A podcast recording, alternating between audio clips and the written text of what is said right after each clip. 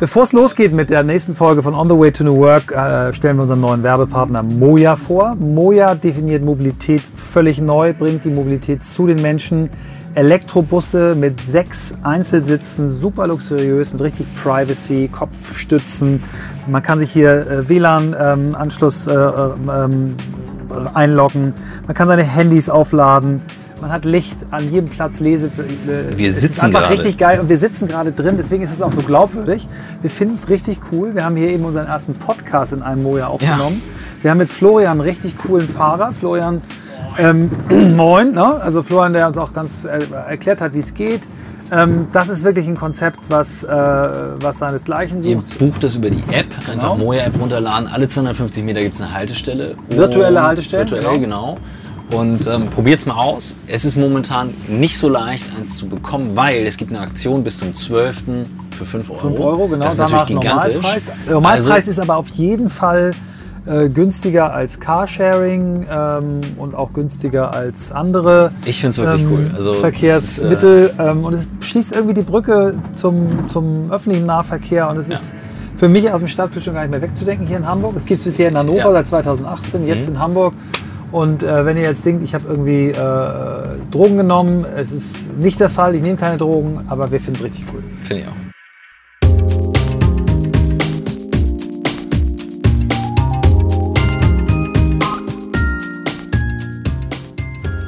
Herzlich willkommen zum On the Way to New Work Podcast mit Christoph Magnussen und mir, Michael Trautmann. Wir haben heute einen ganz besonderen Gast. Und zwar, bevor ich den Namen sage, bedanke ich mich nochmal ganz herzlich bei Katinka Magnussen, die uns nämlich diesen wunderbaren Gast vorgeschlagen hat und gesagt hat, das ist mein aller, aller Lieblingsgast, den ich unbedingt haben möchte.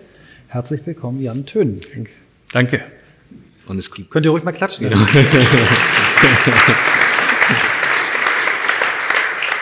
Das ist eigentlich perfekt, weil ich wollte gerade sagen, es gibt auch noch was zum Setting zu sagen. Es ist ein Live-Podcast, wie man wahrnimmt. Ja. Aufgenommen im House of New Work bei Vitra im Showroom. Genau. Dann die erste Frage, die wir unseren Gästen immer stellen, ist: Wie bist du der geworden, der du heute bist? Ah, durch viel Fallen und viel wieder neu aufstehen. Also, ich bin in der Welt geworfen in Holland, mhm. äh, bin vertauscht worden im Krankenhaus äh, damals hatte man noch so Gummibändchen. Ich bin eigentlich ein Einzelkind, das war eine sehr reiche Familie in einem Schloss aufwach aufwachsen sollte. Und ich bin gelandet in einer gut katholische Familie mit sieben Kindern. Aber dort wurde ich richtig sozialisiert, also das ist wunderbar.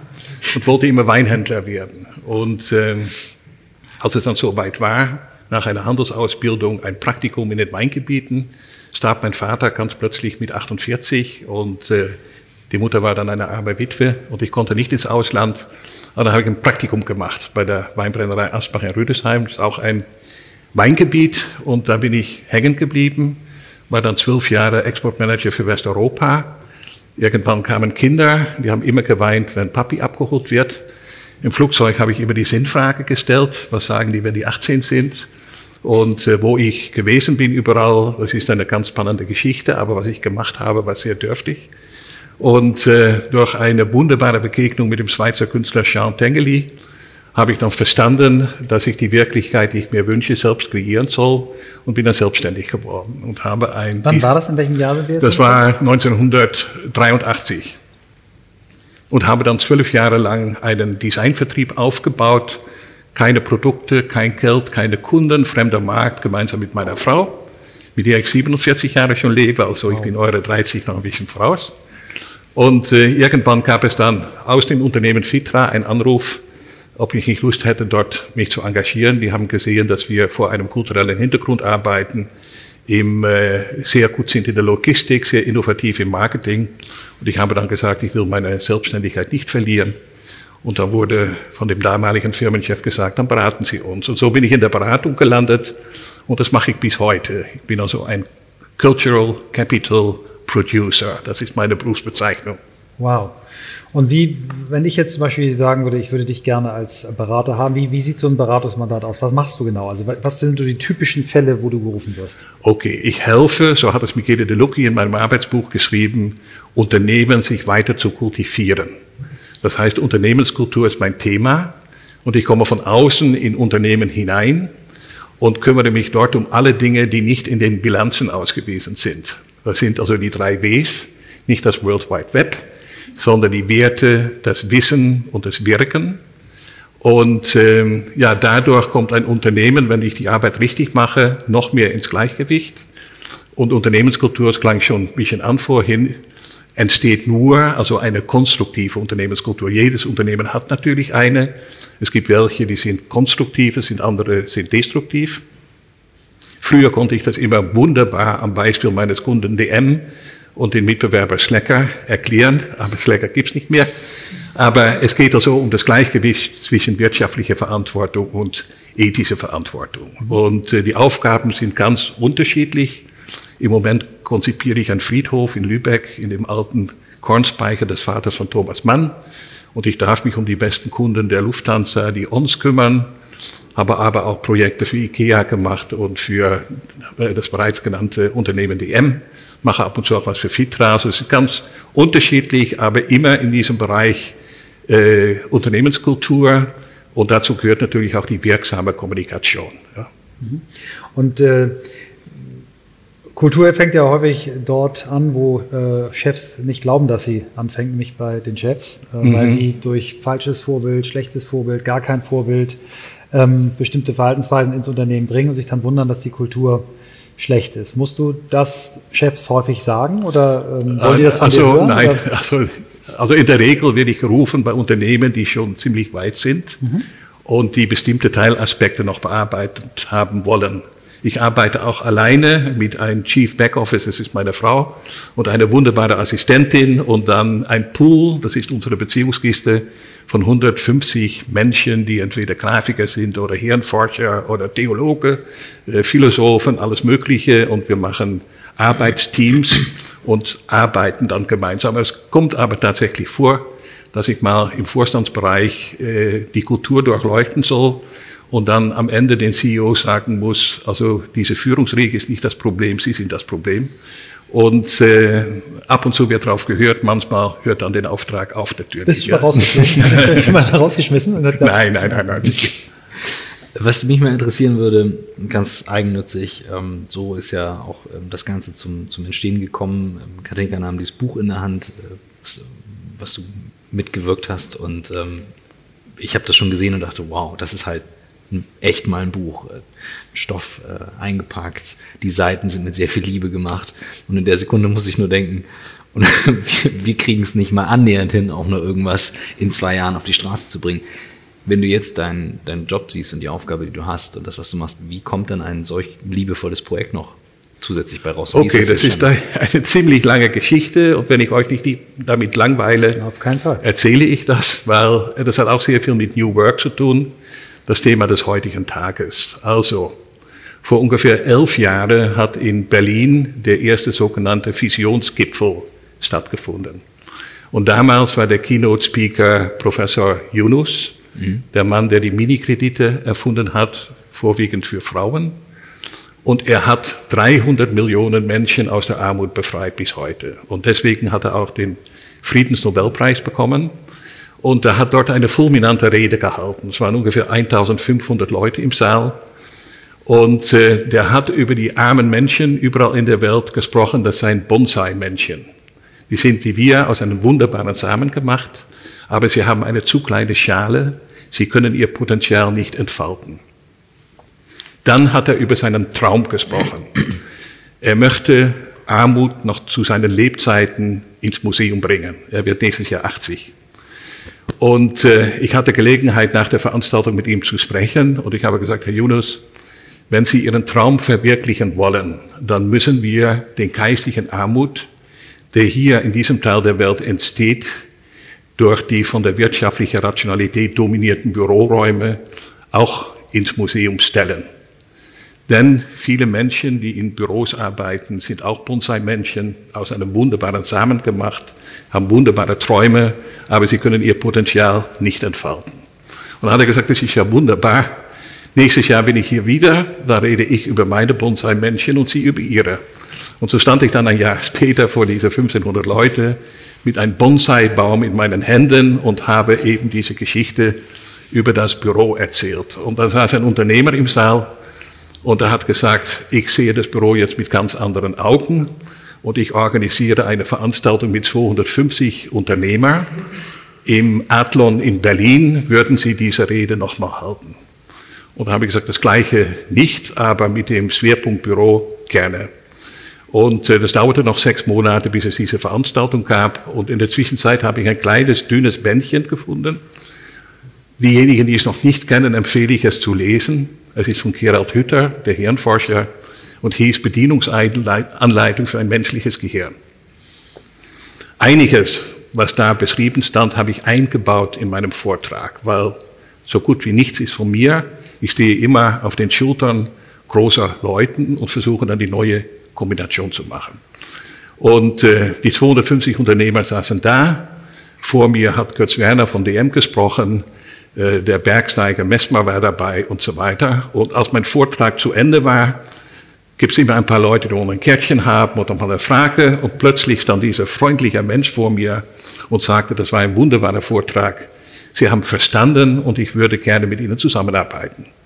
Habe ich gesagt, das ist wunderbar, aber wer sind Sie? Und dann hat er gesagt, ich bin der Hirnforscher, den Sie gerade zitiert haben. Zahlreich zitiert haben. Das ist großartig. Und ich bin per Zufall hier, weil ich habe gestern Abend erst im Restaurant den Veranstalter getroffen. Und da habe ich gesagt, na ja, da habe ich ein Problem, mein Vortrag wird verteilt und ich hätte mal um Genehmigung bitten können, diese Passagen. Und dann war seine Antwort, alles, was ich je geschrieben habe und noch schreiben werde, dürfen Sie verwenden. Wir sind ab heute ein Team. Und mit ihm habe ich dann seitdem einiges gemacht. Aber ich habe ihm dann gleich eine Frage gestellt, wenn wir schon ein Team sind. Durch den Vortrag von Kurt Werner von DM habe ich eine große Frage. Der hat gesagt, ich kann meine Leute nicht motivieren. Das müssen sie schon selber tun. Aber als Unternehmer habe ich die verdammte Pflicht, ich weiß nicht, ob er verdammt gesagt hat, aber interpretiere ich so, Umstände zu schaffen, damit sie sich motivieren können. Und dann habe ich gesagt, Gerald, wir waren gleich per Du, was sind das für Umstände? Und hat er gesagt, das kann ich dir sofort sagen. Äh, ich forsche ja am lebenden Gehirn und die Dopaminachse im Kopf sprüht am heftigsten, wenn die Qualität im Umfeld des Menschen stimmt. Und zweiter Motivationstreiber aus seiner Sicht ist die Qualität im Umgang. Und wir alle wissen, dass Umgang und Umfeld viel miteinander zu tun hat. So, da habe ich mich sehr für dieses Thema interessiert, bis dann ein Anruf kam vom Arbeiter-Samariter-Bund ein Wohlfahrtsverband, die machen Katastrophenschutz, Bildung, Altenpflege, unglaublich viele Dinge. Es war die Abteilung Hessen und der Geschäftsführer hat gesagt, meine Aufgabe als Geschäftsführer ist es, den Bund zu erneuern, aber wir haben so ein, eine komplizierte Organisation, wir kommen nicht dazu, können Sie uns helfen? Also ein typischer Auftrag und das habe ich sehr gerne angenommen und habe dann angefangen zu arbeiten. Und ähm, Irgendwann habe ich dann in einer Vorstandssitzung gesagt, ihr habt so eine wunderbare Mission. Arbeiter Samariter sagt, wir helfen hier und jetzt, überall, wo unsere Hilfe gebraucht wird. Aber der größte Hilferuf oder ein ganz großer aus unserer Gesellschaft überhört ihr einfach, das sind die Hilferufe aus den Türmen, aus den Büroräumen, wo die Menschen ausgelaucht werden, entkräftet werden, weil ihre Umgebung nicht antwortet. Ihre kulturelle Umgebung antwortet nicht, ist eben dominiert von der wirtschaftlichen Rationalität und die Menschen werden dann neurotisch. Und er müsste das eigentlich wissen, denn ihr seid besonders aktiv montags morgen zwischen sechs und neun, wenn 60 Prozent aller Herzinfarkte bei Männern sich ereignen. Und die holen die dann ab und bringen sie ins Krankenhaus. Sechs bis neun Uhr morgens? 60 Prozent in, in äh, ganz äh, Europa und auch in Nordamerika ist es so. Zwischen sechs und neun montags 60 Prozent aller Herzinfarkte bei Männern. Ja, es hat was mit dem Büro natürlich zu tun. Und ähm, das wurde dann ganz intensiv diskutiert und man fand am Anfang das ein bisschen elitär und zu weit weg. Meine Anregung war, lass uns doch eine kleine Beratungsgesellschaft gründen für kleine und mittelgroße Firmen. Die ganz großen, die können sich leisten, zu Fraunhofer zu gehen und ganz intensiv das zu durchleuchten und viele Workshops zu machen. Dafür haben kleine und mittelgroße Unternehmen oft nicht die Zeit und auch nicht das Geld. Und ich habe gesagt, lass uns das machen. Und ich habe dann einen Namen erfunden dafür, Officina Urbana. Und das wurde genehmigt und dann hat man gesagt, so jetzt bau du das mal auf. So. Und ähm, ja, dann überlegt man sich natürlich, Also die Büros, so wie wir es in der Regel kennen, das, was wir vorhin gesehen haben, das sind eigentlich alles Ausnahmen. Der Normalfall ist anders. Äh, und das hat ja einen Grund. Warum sind die Büros so, wie sie sind? Und ich glaube, das hat sehr viel mit dem falsch verstandenen Ökonomischen zu tun und mit der Tatsache, dass es eine Raumdemenz bei Entscheidern gibt. Oder das ist eine, fantastisch, das musst du nochmal wiederholen. Raumdemenz von Entscheidern. Wie bist du auf diese Formulierung gekommen? Einfach, weil ich denke, man hat den Raum irgendwie vergessen, ja. wie wichtig der ist. Mhm. Und man hat auch die Geschichte des Büros irgendwie vergessen. Das hat ja mal angefangen. Und äh, deswegen bin ich dankbar, dass dieser schöne Satz von Raoul Schrott kam. Denn das Büro befindet sich nicht in einer Krise, steckt eher fest in einem Dilemma. Und wenn man feststeckt in einem Dilemma, kann man nicht einfach weitermachen wie bisher. Man kann aber auch nicht zurück über den gleichen Weg, man muss heraus. Und dieses Heraus gelingt am besten durch Transformation. Und wenn Transformation gelingen soll, braucht man ein langes Gedächtnis. Und dann habe ich den Arbeiter-Samaritern gesagt, wir müssen zunächst mal das Gedächtnis auffrischen und den Entscheidern sagen, worum es eigentlich geht, was vergessen wurde. Und das wurde dann genehmigt und daraus ist dieses Buch entstanden, äh, das versucht zu erinnern an ganz wesentliche Dinge, die für das Arbeiten in der Zukunft und für das Lebensglück von Menschen und für das Erfolg von Unternehmungen und für das Entwickeln von Gesellschaft wichtig sind. Und ich kann es nur, ich also ich, die Geschichte dazu finde ich überhaupt nicht lang und langweilig, im Gegenteil, also hochspannend, wie es entstanden ist. Jetzt ist mir auch die Verbindung zum Arbeiter-Samariterbund also klar. Ähm, als ich so durchgeblättert habe und ich gehe davon aus, es ist eines der Bücher, die, die durchgelesen wurde zu Hause. Ich habe ähm, auch durchgeblättert und ich war immer wieder. Als dazu sagen, Christoph liest eigentlich nicht. Ja, ähm, schade. Doch. Normalerweise nur auf Smartphone. Nein, nein. Also, ja, ich berate Digitalagenturen. Aber ähm, was ich sagen wollte, so ganzheitlich habe ich es noch nie gesehen und trotzdem eben mit so viel Poesie drin, dass du das Gefühl hast, du fühlst dich ertappt. Also ich habe es gelesen, habe gedacht, ich fühle mich ertappt. Also ich konnte mich konnte richtig reinspüren und merken, was da passiert. Wenn ich jetzt sehe, jetzt haben wir in Deutschland Arbeitsschutz, Baurecht, Brandschutz, also diese ganzen Grenzen, die dann gesetzt werden. Wo, wo gibt es Beispiele, wo du sagst, hier, oder wo, wo fängst du an, um das umzusetzen? Wo gibt es Beispiele, wo du sagst, da, wurde es, da, da wird es richtig gelebt und das ist auch ein Organismus, der sich, der das weiterträgt? Ich würde zunächst einmal sagen, woran muss man sich eigentlich erinnern, ja. wenn mhm. man ein optimales Ergebnis erreichen möchte? Mhm. Und das ist ganz schnell erzählt. Also man muss ziemlich weit zurückgehen, nämlich dorthin, wo wir hergekommen sind. Das ist irgendwie das Universum.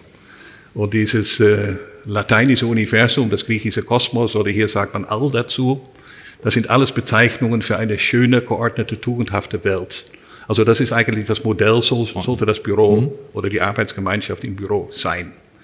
Und äh, dieses Universum ist ein Unternehmen voller Unternehmenslust und die hat sie weitergegeben an der Natur. Das ist das Zweite, woran wir denken sollen. Deswegen verwundert es mich nicht, dass jetzt große Firmen Gewächshäuser bauen.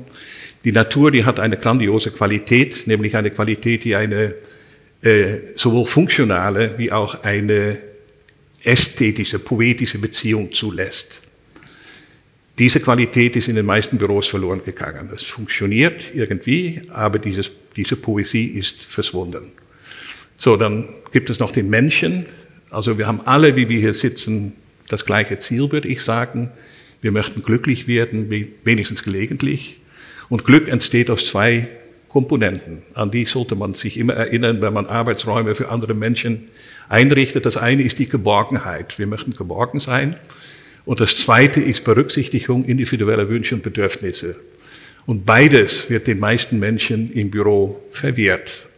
Teilweise auch in ganz neue äh, Offices, sagen wir mal. Und äh, ja, da muss man sich natürlich, wir sind hier in einem Haus, äh, an die Entstehung des Hauses erinnern. Da war auch das Modell ursprünglich vor 12.000 Jahren äh, der Kosmos. Ein Haus ist ein geschrumpfter Kosmos.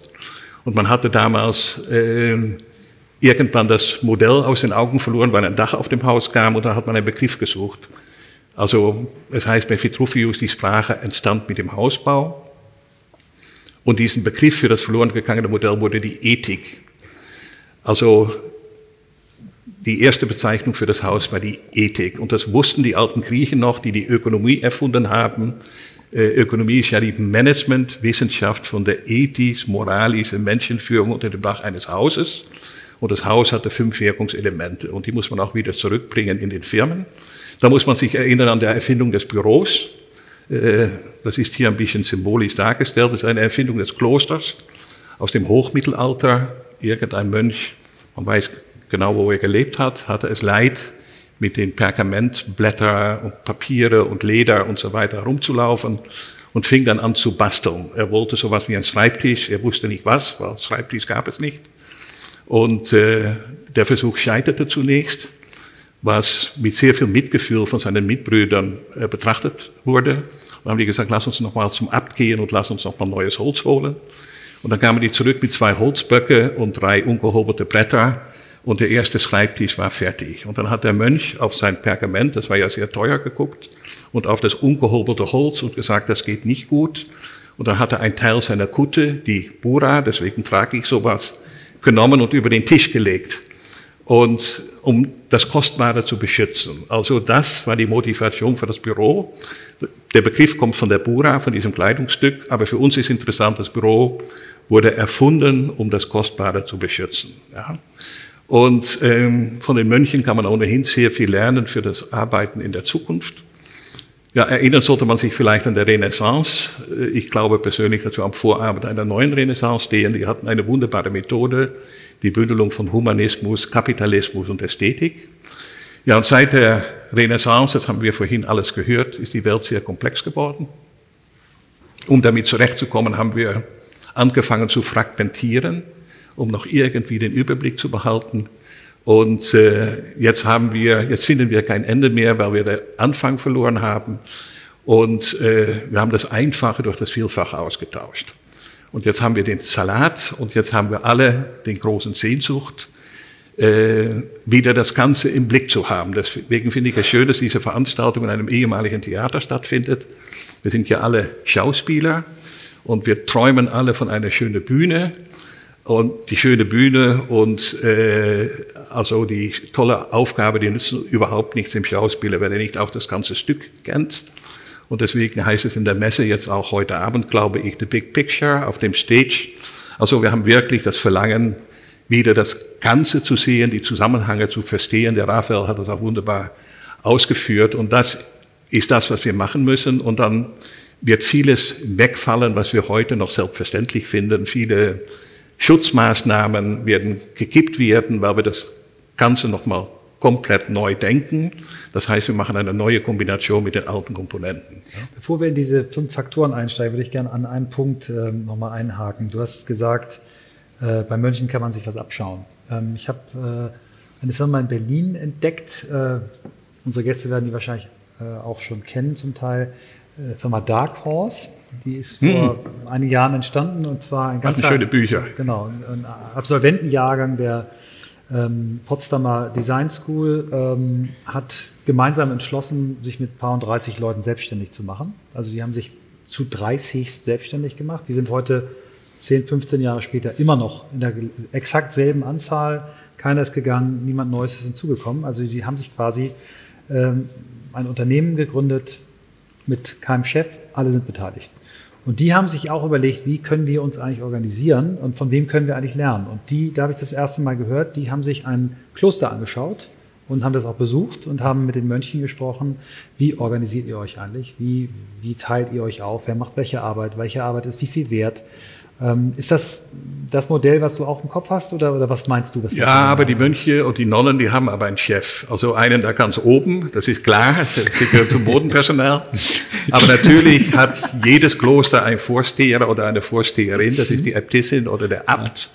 Und das sind in der Regel weise Menschen. Und wir brauchen nach wie vor in Organisationen weise Menschen, die Orientierung geben. Und äh, Weisheit entsteht immer, wenn Menschen einen Dreiklang in sich entwickelt haben, in etwa gleichgewichtig Emotionalität, Rationalität und Sozialität. Also das zeigt eine richtige Führungskraft und auch ein richtiger Abt oder Äbtissin aus. Die werden ja gewählt von der Arbeitsgemeinschaft und nehmen dann dieses Amt an. und behandeln in der Mönchgemeinschaft alle gleich.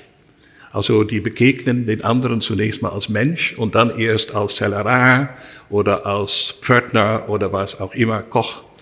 Und dann schauen sie aber ganz genau, und darauf kommt es an, was der Einzelne braucht. Also der Mönch, der das Büro erfunden hat, brauchte Holz, ein anderer braucht ein Kasten Bier und es wird denen alles gewährt, vorausgesetzt, die halten Maß. Aber dann haben sie eine tolle Methode, nach jeder Kreation die Rekreation. Ja? Und äh, die nennen das Beten und Arbeiten, aber das ist ganz wichtig.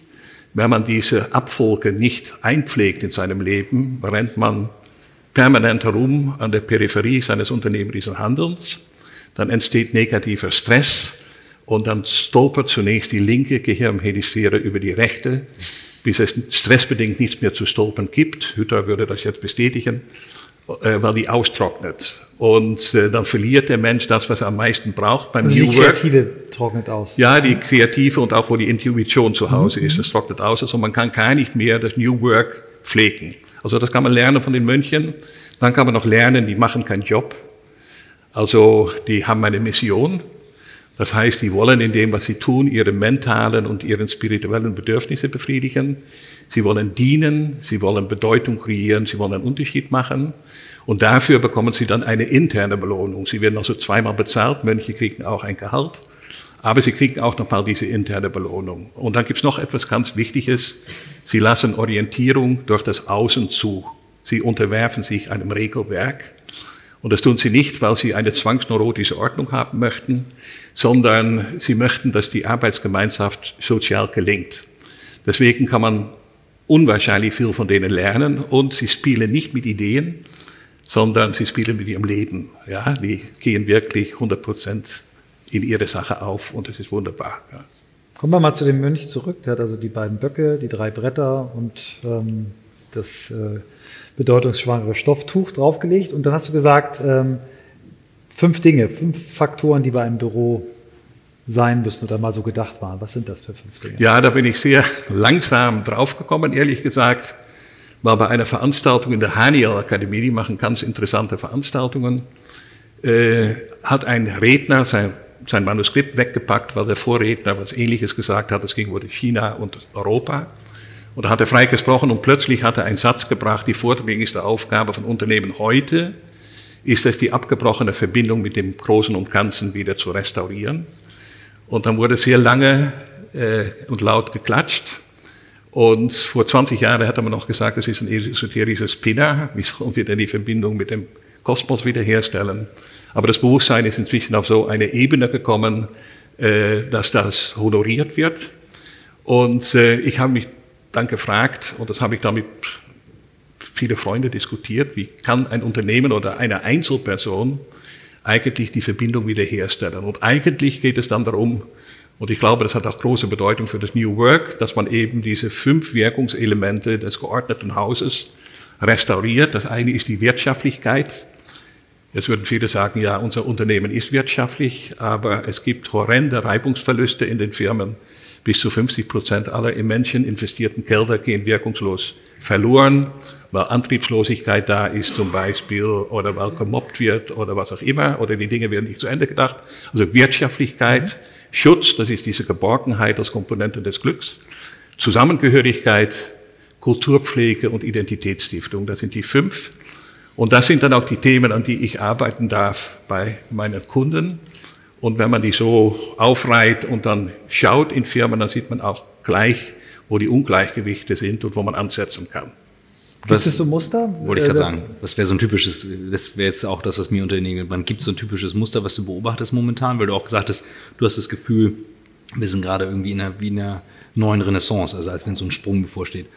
Ja, also ich glaube tatsächlich, äh, dass wir an diesem Punkt angelangt sind. Zum einen, weil es weh tut. Die Greta wurde schon genannt, die kritischen Kinder in den Familien, die sagen, so wie ihr das macht, äh, nimmt er uns die Existenzgrundlage in der Zukunft. Aber was ganz wichtig ist, dass es passiert im Moment äh, sehr viel um die Sonne herum.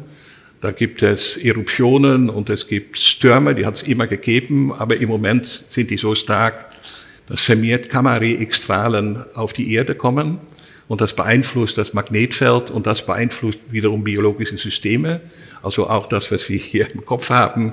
Und deswegen kommen wir auf eine höhere Bewusstseinsebene, äh, was wir auch müssen, weil wir am Ende des dritten Makroschiffs sind von dem äh, rationalen Denken hin zum ganzheitlichen Denken und da braucht es eine kritische Masse, die anders über die Dinge nachdenkt, also der integral denkt und handelt und nicht mehr so auf sich bezogen.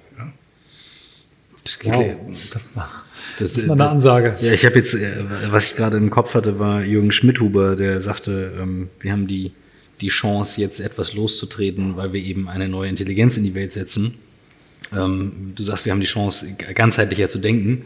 Und ich sitze jetzt vor beiden und denke mir, okay, Alltagslogistik, äh, normaler Job, äh, wo nehme ich mir die Zeit raus? Mhm. Ähm, aber der Anknüpfungspunkt zur Geschichte, ähm, der hilft mir wahnsinnig. Also bei mir passiert gerade viel im Kopf und ich denke da so, oh krass, ich hätte mal vielleicht mehr äh, in Klöster gehen sollen, um mal zu gucken, in St. Gallen steht ein großes. Äh, das wäre zumindest nicht so weit weg gewesen. Ähm, ich kann das vielleicht noch anders sagen. Äh, also ein bisschen näher an deinem Tun ran. Aha. Also die Postdigitalisierung hat die Büros erreicht. Und die Büroarbeit ist die eigentliche gesellschaftliche Tätigkeit. Also das Büro mhm. ist ein Steuerungsinstrument für nahezu alle Prozesse, die die Welt verändern. Es ist das Mastertool des Wirtschaft und das ist ungepflegt.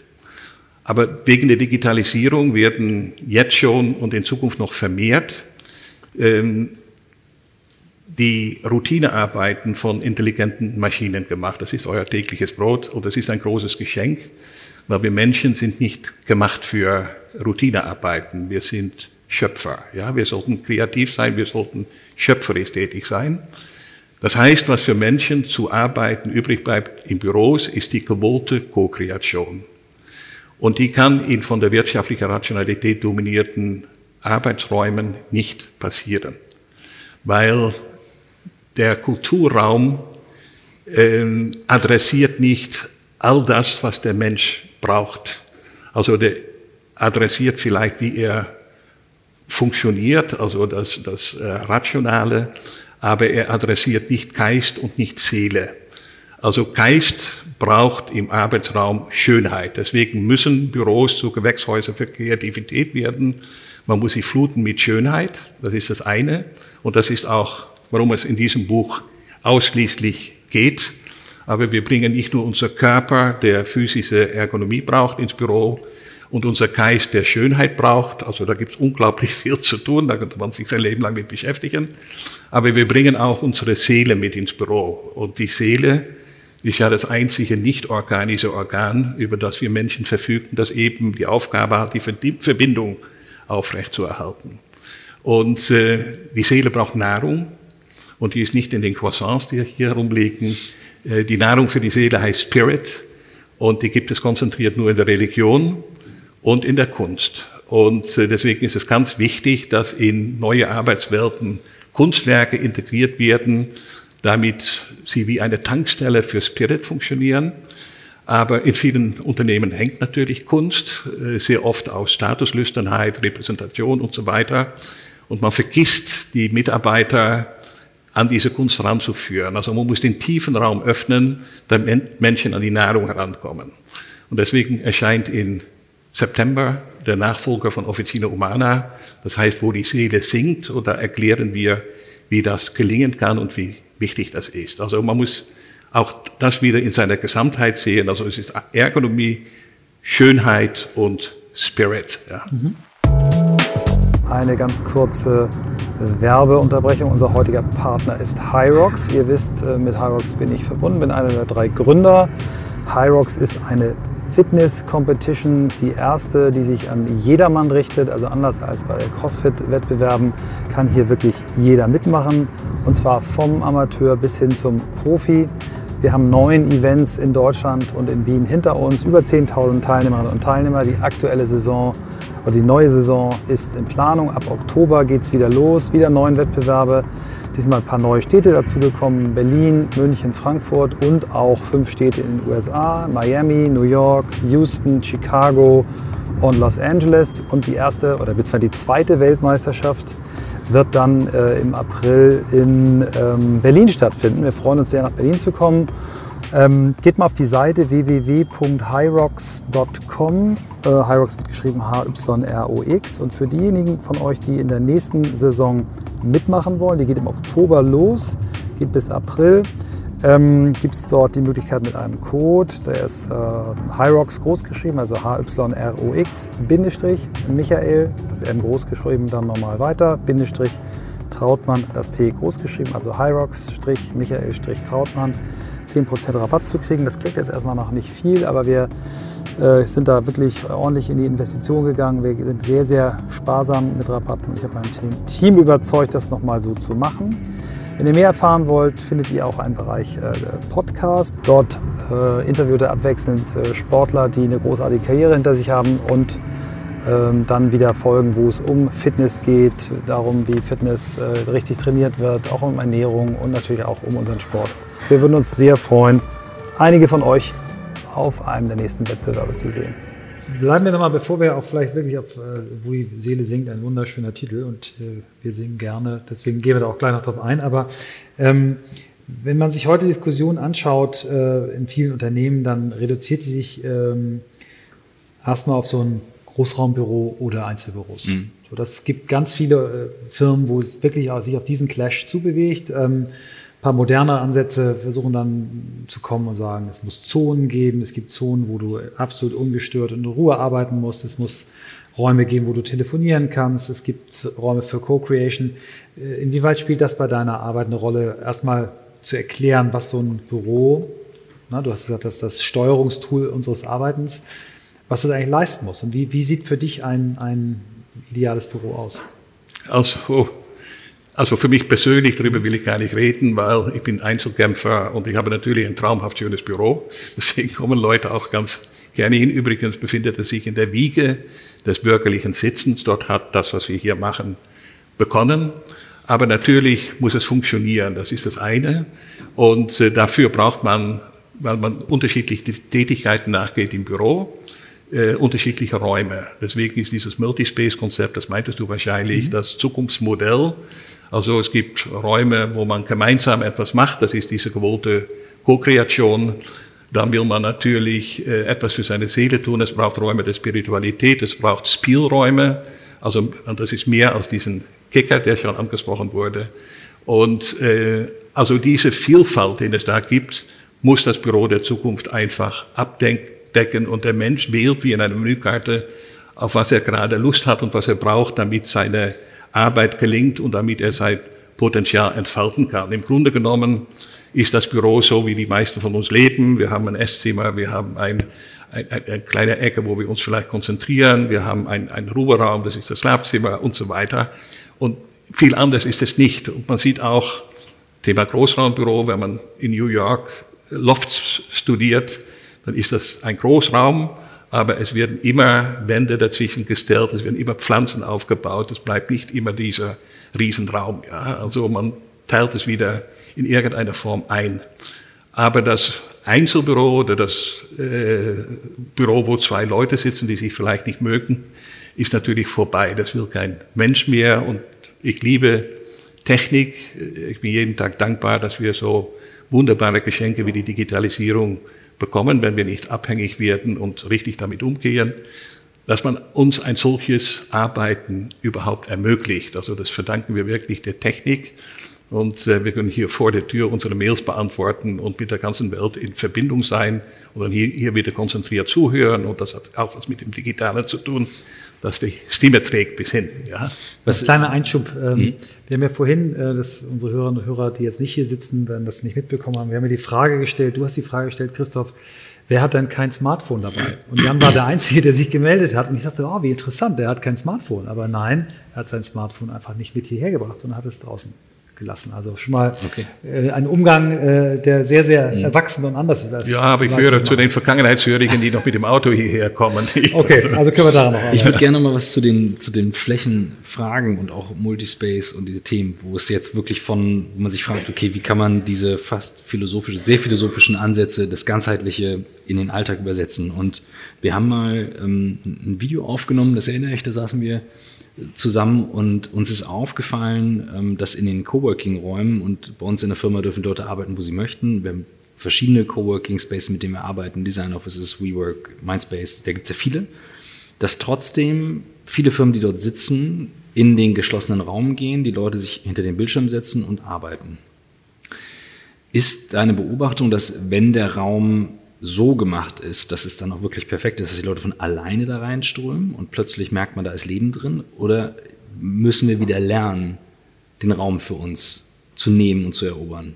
Ja, der Raum spricht ja eine Sprache und die Sprache muss man lernen. Und wenn die Sprache sich verändert, muss man diese Veränderung lernen. Ja? Aber was ich das Interessante an diesen Coworking Spaces, ich kenne so ziemlich alle Design mhm. Offices zum Beispiel, ist, ich habe immer angenommen, das sind äh, kleine Selbstständige, die da einen Schreibtisch haben und dann in der Community arbeiten, aber das sind tatsächlich wie bei Rafael Anklang Firmen wie Daimler und die machen mhm. das, weil die Räume dort attraktiver sind wie die eigenen Räume. Mhm. Und das ist eigentlich ein Armutszeugnis. Ja? Also wenn man weiß, welche Wirkung Raum haben kann, sollten die Firmen eben solche Räume selbst herbeiführen. Und dann braucht man natürlich die Flexibilität, also die Konjunktur ist mal gut und weniger gut, und die Coworking Spaces kann man natürlich ganz schnell abstoßen. Die wachsen enorm, weil das auch ökonomisch interessant ist für mhm. Unternehmen. Es war ein großer Bericht jetzt in der FAZ am Freitag über dieses Thema. Da haben zwei Kunden von mir sich auch dazu geäußert. Äh, das wächst wie verrückt und hat was zu tun auch mit dieser Dominanz der wirtschaftlichen Rationalität in den Firmen. Man muss immer ganz genau gucken, wer macht es, und warum macht man es? Und man stellt auch, wenn man ganz ehrlich schaut, dass vieles gemacht wird aus dem falsch verstandenen Ökonomischen. Und irgendwann wird so eine Kreta für das Büro aufstehen und sagen, das ist wie die Geschichte mit Kaisers neuer Kleider. Der hat gar keine Kleider an. Ja. Die Greta fürs Büro. Die das, ja, das ist wirklich, ich habe es mir gerade vorgestellt. Aber wie würdest du, äh, verstehe ich, dennoch, wenn die großen Firmen schicken ihre Leute rein und wie gesagt, ich sehe dann, ähm, klar, kann man Turnschuhe anziehen, anstatt ein Hemd, ein Pulli und ne, vermeintlich passiert Veränderung. Dennoch sitzen wir dann hinter einem Bildschirm, gehen ins Büro, um da zu arbeiten und es findet kein Austausch statt, obwohl eine Fläche da wäre. Mhm. Wen braucht es? Wen braucht es, der uns hilft? Vielleicht auch in, im Rahmen eines Teams im Büro, der uns das Gefühl gibt, das ist total okay do it. Das ist ja wie beim Sport ein Trainer oder im Kloster der Abt, der Weise, weißt du, der, derjenige, der, der sagt, es ist in Ordnung, dass ja, ihr Tisch also wahrscheinlich, dass sie so arbeiten, hat mit der Angst zu tun, dass irgendein Vorgesetzter gesagt, die arbeiten nicht oder so. Ich weiß es mhm. nicht, warum das so funktioniert, weil ich versuche, den Interfall in meinem Leben permanent einzubauen, indem ich vom Büro aus ins Museum gehe oder in die Natur oder was, das mache ich jeden Tag mehrere Male, damit das oben einigermaßen in, in Ordnung bleibt. Aber man muss es vielleicht vorleben, vorschreiben würde ich es nicht machen. Aber eigentlich gibt ein Dichter, den ich gerade begegnet bin, in Amsterdam, der heißt David White, das ist ein Amerikaner. Und ich bin zu ihm gegangen, weil ich gelesen hatte, dass er genau das, was ich mache bei Firmen. Und mich gewundert, warum ein Dichter das macht. Und dann habe ich ihm in der Pause gefragt, David, why? Und dann hat er gesagt, ja, das hat ein Kunde von mir wunderbar beantwortet. Die Firmen betreten ein Gebiet im Moment, wofür die, die Sprache noch nicht entwickelt wurde. Und deswegen braucht es Dichter. Und er hat, und das ist die eigentliche Antwort auf deine Frage, ein wunderbares Gedicht geschrieben, das heißt Sweet Darkness. Und das beginnt, dass wenn deine Augen müde sind, ist die Welt auch müde. Das ist schon mal ein schöner Gedanke. Aber dann kommt, you must learn one thing, the world was made to be free in. Also ich glaube, das müssen Menschen lernen, dass sie frei sind. Auch das wurde schon mal gesagt, bleib mal einen Tag, so hast du gesagt, äh, bleib mal liegen morgens, du bist ein freier Mensch. Mhm. Ja, das ist auch ein Menschenrecht. Also the world was made to be free in. Give up all the other worlds except the one to which you belong. Sometimes it takes darkness and the sweet confinement of your aloneness to learn, und jetzt kommt es, anything and anyone that does not bring you alive is too small for you. also anything and anyone that does not bring you alive is too small for you. Und das müssen Menschen wieder lernen, wenn es zu klein für mhm. jemanden ist. Ja, da muss man irgendwie verabschieden. Und wenn man sich nicht traut, sich wegzubewegen von seinem Bildschirm, mhm. ist man nicht frei. Und diese Freiheit schenken, das ist auch die Hauptaufgabe äh, des Büros eigentlich. Also ich bin befreundet mit Michele De Lucchi und er sagt, die höchste Qualität, er hat ja sehr viele interessante Bürokonzepte gemacht, die höchste Qualität seines Produktes ist die Freiheit, die es seinen Benutzer schenkt. Aber wenn wir die Freiheit nicht annehmen, äh, selbst schuld. Ja, wir müssen, auch das haben wir gehört, die Wirklichkeit, die wir uns wünschen, selbst kreieren. Ich muss selber eigenverantwortlich das Tool einsetzen. Ich muss, wenn ich nicht vom Smartphone der Sklave sein will, die Nachrichtung ausschalten oder das Büro dann eben benutzen. Also ja, und das passt auch wunderbar zu dem, was heute so dieses große Buzzword ist, Agilität. Ja, dass mhm. man für sich entscheidet, ich will jetzt nicht hinter dem Bildschirm sitzen, ich möchte Kaffee trinken oder ein Bier oder was auch immer. Ja. Wir haben vorhin über das Thema gesprochen, dass sich in Deutschland äh, jeden Morgen und jeden Abend 13 Millionen Menschen äh, in, äh, Pendler mhm. ne, in die Pendelei stürzen. Wenn man alle zusammenzählt, die das sind, glaube ich, nur die, die eine bestimmte Strecke zurücklegen. Also es sind ja zig Millionen Menschen, die jeden Tag auch zu einer ähnlichen Zeit fahren. Glaubst du, dass wir in, in der Zukunft äh, vielleicht auch völlig andere Vorstellungen davon haben, wann wir im Büro sind? Also, dass es Leute gibt, die kommen morgens um fünf und gehen um acht wieder. Andere kommen um zehn, bleiben bis vier. Also, oder ist da irgendwie eine Logik drin, dass wir alle gleichzeitig uns in die Blechler wieder Ja, das hat natürlich mit dem alten System was zu tun. Und wir merken auch, was dann passiert. Wir stehen im Stau und die Kaffeemaschine ist besetzt, wenn wir ankommen und so weiter. Und also es werden sich, aber das, ihr seid alle Profis.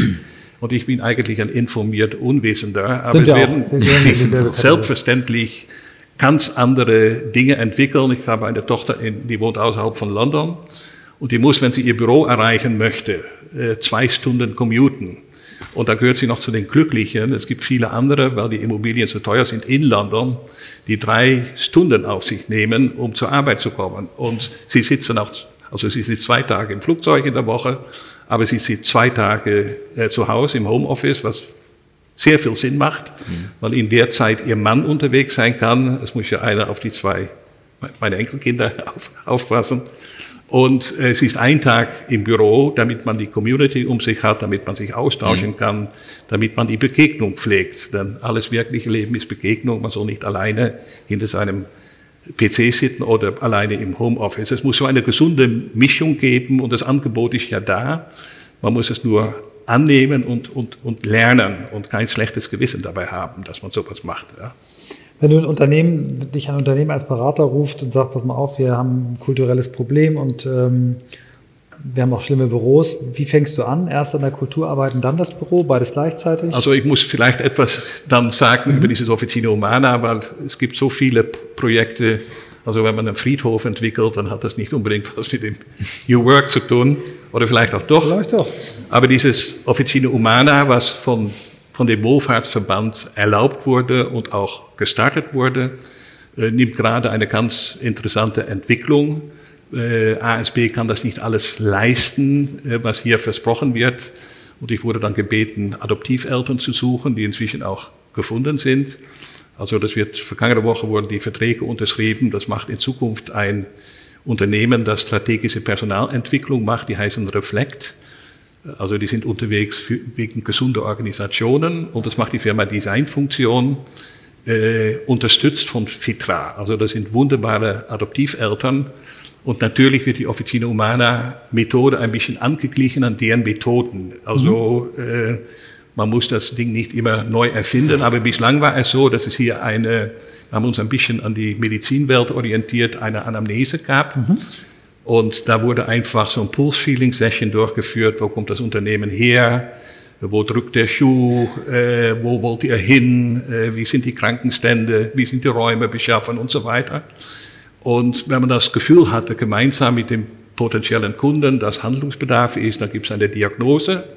Dann ging man sehr viel tiefer in die Geschichte herein und wurde analysiert. Und dann hat es bis jetzt nur in einem Fall gegeben, weil es ist ja noch ein Baby Medikation und dann Therapie und Check-ups. Das ist eigentlich mhm. eine ganz logische Methode, äh, sich mit dem Thema Raum und mit dem Thema äh, Miteinander auseinanderzusetzen. Und ganz wichtig in diesem Zusammenhang, ich finde das schön, dass wir hier bei Fitra sind. ein, einer der Heroes neben ihm ist Buckminster Fuller. Und er hat immer wieder betont, don't try to reshape man, reshape environment. Also wenn man den Menschen verändern möchte, ist das eine ganz schwierige Geschichte, aber wenn man das Umfeld verändert, und damit meinte er natürlich neben Funktion die Poesie, äh, dann geht es in Ordnung. Und das ist ein Hauptproblem übrigens, wenn man mit diesen Firmen redet und man spricht über Seele und Poesie dann ist man in, in esoterischen Spinner. Und ich kann zwar sagen, man muss das, die Firma fluten mit Schönheit, aber Schönheit hat mit Emotionen zu tun und die waren lange da, bevor wir die Sprache hatten. Äh, jeder versteht etwas anderes drum, aber wenn man das dann erläutert, zum Beispiel an dem Stuhl. Also auf einem Stuhl muss man gut sitzen können. Ja? Also dann ist es aber noch lange kein guter Stuhl. Denn wir haben nicht nur Sitzfleisch, sondern auch einen Sitzgeist. Und der Sitzgeist verlangt einiges. Der verlangt äh, passende Materialien, gute Proportionen, Texturen, Farben und so weiter. Dann wird das Ganze harmonisch, stimmig, schön, aber auch dann ist es noch lange kein guter Stuhl. Und so muss man das, das Büro betrachten. Die Idee des Stuhles muss auch eine gute sein, also das Konzept. Dann, wie man die Materialien gewonnen hat, muss eine Schönheit haben. Dann gibt es natürlich eine Schönheit in der Produktion, in der äh, Logistik, äh, im Handel, im Gebrauch und dann eine Schönheit in der Rückführung des Naturmaterials. Und dann ist der Stuhl schön und das kann man jetzt auf das Büro und auf das Gebäude und so weiter übertragen. Und das ist eigentlich gemeint mit dem, was der Fuller sagt, dass man diese Schönheit herbeiführen muss und dann wird der Mensch verändert, dann wird er durch den Raum gestimmt, gut gestimmt und geht dann gut gestimmt auf die Welt zu und die Welt kann nichts Besseres passieren. Oh, ich denke wow. gerade an, oh Gott, ich denke gerade an, an, wie ich einen Mitarbeiter bei meiner letzten Firma genötigt habe, mir zu Ikea zu fahren, um ganz viele Stühle zu kaufen und Tische, die waren alle so klein. Und ich dachte, dann kriegen wir, wir kriegen noch mehr davon dann ins Büro rein, aber wir hatten auch noch eine Pflanze, die haben wir in die Mitte gestellt. Ich glaube, auf eine 400 Quadratmeter Fläche oder sowas. Also, es gibt ähm, auch gute Möbel bei Ikea. ja, ich, da gibt es auch die, es, die Schönheit ist, dass man sich uns geöffnet hat. Aber für eine also andere das, Wohnqualität. Du malst, du malst ein Bild ähm, und ähm, es wirkt in mir. Ich muss nur in mich reingrübeln und gerade denken, wie, wie krieg, also wo fange ich an? Also weißt, wo, wo würde ich ansetzen? Womit beginne ich? Ähm, weil nur lesen, auch wenn Michael mir das vorhält, aber nur lesen reicht mir Nein. nicht. Ich möchte was tun. Ja, okay, aber mit dem Tun, also, also das meiste Geld geht verloren, weil die Dinge nicht zu Ende gedacht wurden. Also okay. mit dem Tun also irgendwann natürlich beginnen, mhm. just, aber nicht just do it. Also wir sind ja, wir gehören zu diesem Spezies Homo sapiens sapiens. Und es ist wichtig, dass wir uns das bewusst sind, wenn wir uns mit Neueinrichtung von Büros beschäftigen. Das eine Sapiens, das steht für Schmecken, für Geschmack. Es gefällt mir oder mhm. es gefällt mir nicht. Und ich möchte nicht wissen, wie viele Büros damit eingerichtet wurden. Und wenn die nicht damit zurechtkamen, hat man die Ehefrau vom Vorstandsvorsitzenden gefragt, die auch keine Ahnung hat von Büroeinrichtung und die hat gesagt, es wird das oder es wird das. Das zweite Sapiens, das steht für Wissen und Bewusstsein, für das Kennen der Kriterien, für das Bedeutsamsein von Qualität und für das Anreichern in sich eine Hierarchie der Entscheidungskriterien. Und deswegen ist es wichtig, dass man sich erstmal mit den Inhalten beschäftigt und wenn man das richtig gemacht hat, wird die Form einem automatisch geliefert. Und deswegen gibt es das und deswegen gibt es nachher auch dieses Buch über die Seele. Und wenn man das verinnerlicht hat, das ist auch für uns bei Officina Humana eine Bedingung, dass bevor es Beratung gibt über das Büro, muss dieses Buch gelesen sein. Sonst unterhält man sich nicht auf Augenhöhe. Du hast es nicht als E-Book oder so? Ne? Noch nicht. Okay. Das ähm, glaube ich was. Die, ähm, wo die Seele singt, das hat mich doch noch mal neugierig gemacht. Erzähl doch noch mal ein bisschen, was genau mhm. fehlt noch, dass du dich quasi ähm, bemüßigt gefühlt hast, äh, ein weiteres Buch zu schreiben. Was ist der? Ist ja, das ist eben, äh, dass man die Seele noch vernachlässigt. Mhm. Also wir haben gerade gesagt, was für Firmen gilt, gilt auch für Menschen. Wir müssen die abgebrochene Verbindung mit dem Höheren aufrechtzuerhalten. Das ist für Menschen ganz einfach. Man muss die Seele freischaufeln, die ist oft zugeschüttet. Und äh, da tut die Religion gut, äh, in vielen Fällen.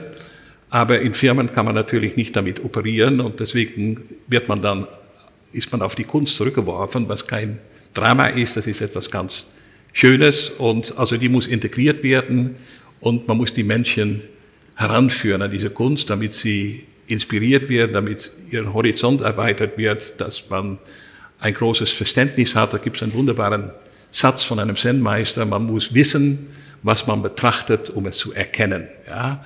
Und darum geht es dann. Das fehlt, aber es fehlt natürlich auch ein Wissen in Bezug auf die Dingwelt für das Büro. Deswegen bin ich auch immer sehr vorsichtig, wenn so ein demokratischer Prozess losgetreten wird in den Firmen, dass man sagt, man macht das gemeinsam. Das kann man sehr gut gemeinsam machen, wenn man kompetent ist auf dem Gebiet, wenn man sich das Wissen angeeignet hat. Äh, wenn das nicht der Fall ist, muss man sagen, in dem Fall entsteht Qualität nicht demokratisch. Ja, und muss man da ein bisschen strenger werden. Ja. Ich glaube, Bauchgefühl und meine Uhr sagen, wir steuern auf eine Stunde zu, oder? So, ja. Pi mal Daumen. Gib mal einer Tut so mir leid, dass ich so viel geredet habe. Nein, nein, nein, nicht. Das ist nur, äh, wir, wollen, wir wollen unsere Schlussfragen noch loswerden. Genau, also, also nicht, dass wir, ich, ähm, also ich mache noch eine Stunde weiter. Du hast, du hast ähm, erzählt, wie du quasi ja auch durch, der, durch die Auseinandersetzung mit, mit Geschichte, mit Historie auf deine Gedanken gekommen bist. Aber wo holst du dir Inspiration? Also wo, was sind so deine Quellen? Also, meine Inspiration ist meine Frau. Ja, wunderbar. Die hat noch die Reinheit der Intuition. Da muss ich noch dran arbeiten. Die ist bei mir schon verloren gegangen. Dann ist eine große Inspirationsquelle die Literatur natürlich und die Dichtkunst. Mein Lieblingsdichter ist Josef Brodsky. Äh, Magst du ein, eins deiner Werke teilen mit uns? Verstehst noch nicht? Ich würde gerne ein Werk teilen, aber nicht unbedingt von Brodsky, sondern im Moment ist das für mich das wichtigste Buch. Das heißt Bereicherung und ist von Boltanski. Das ist der Bruder von Christian Boltanski, der Künstler. Und äh, man sagt, das sei das Buch der Stunde. Er ist Soziologe, hat es auch gemeinsam, wie ich das immer mache, mit jemand anders geschrieben. Und äh, darin geht es darum, dass heute die Geschichte wichtiger ist als die Marke und daran, also Narrativ. Und äh, das ist unglaublich inspirierend. Das wird auch gezeigt, wie manche Firmen ihre Geschichten erzählen und wie wichtig es ist und wie es sein kann, dass Pinot zum Beispiel zum Milliardär geworden ist, aber dass das Erzählen von Geschichten für die Akzeptanz von Produkten und Unternehmen unglaublich wichtig geworden ist. Und das Buch empfehle ich jedem, der hier sitzt. Ja. Prima. Surkamp ist das erschienen. Wir danken dir ganz herzlich. Das war eine sehr schöne Reise und ähm, fühlen uns reich beschenkt. Definitiv und ich, ich gelobe, ich werde lesen. ich werde es tun. Ja, ich hoffe, ich habe eure gute Fragen nicht durch schlechte Antworten verdorben. Nein, auf keinen Fall.